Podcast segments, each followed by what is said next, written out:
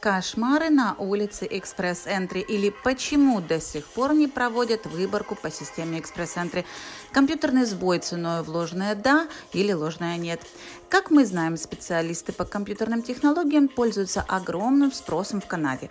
Вот у меня возникает теперь вопрос, если это действительно так, то почему Департамент по иммиграции не может нанять нормальных айтишников, чтобы раз и навсегда перестать сваливать вину за иммиграционные файлы, либо точнее провайлы, на компьютерные сбои? В чем, собственно, весь сыр-бор? Как мы знаем, в ноябре 2022 года Канада перешла на новый классификатор профессий, так называемый НОК 2021. В итоге все профессии стали кодироваться по-другому, и коды состоят из пяти цифр вместо четырех.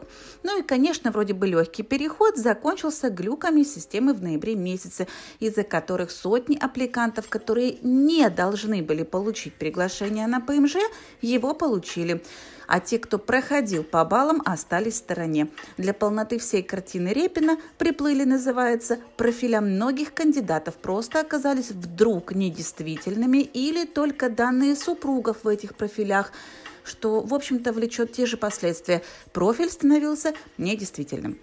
По этой же причине выборка по системе экспресс-энтри с ноября месяца заморожена, хотя вообще должна происходить каждые две недели.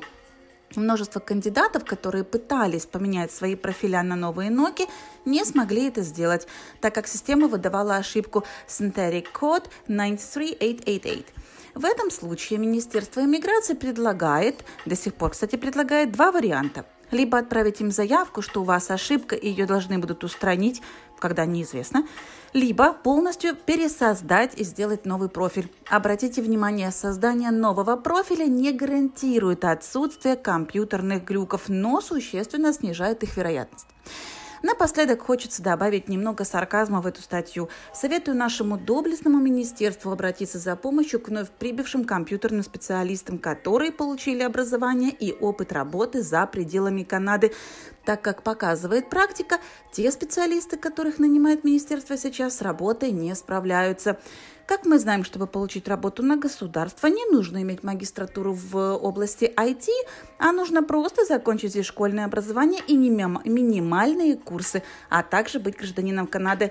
Ну, наверное, вот за это теперь и расплачиваемся. Если вам нужна консультация по иммиграции, пришлите запрос на email info собачка Оставайтесь со мной, а я дальше буду вас держать в курсе всей полезной и очень важной информации. С уважением, Александра Мельникова, президент компании Ski Immigration.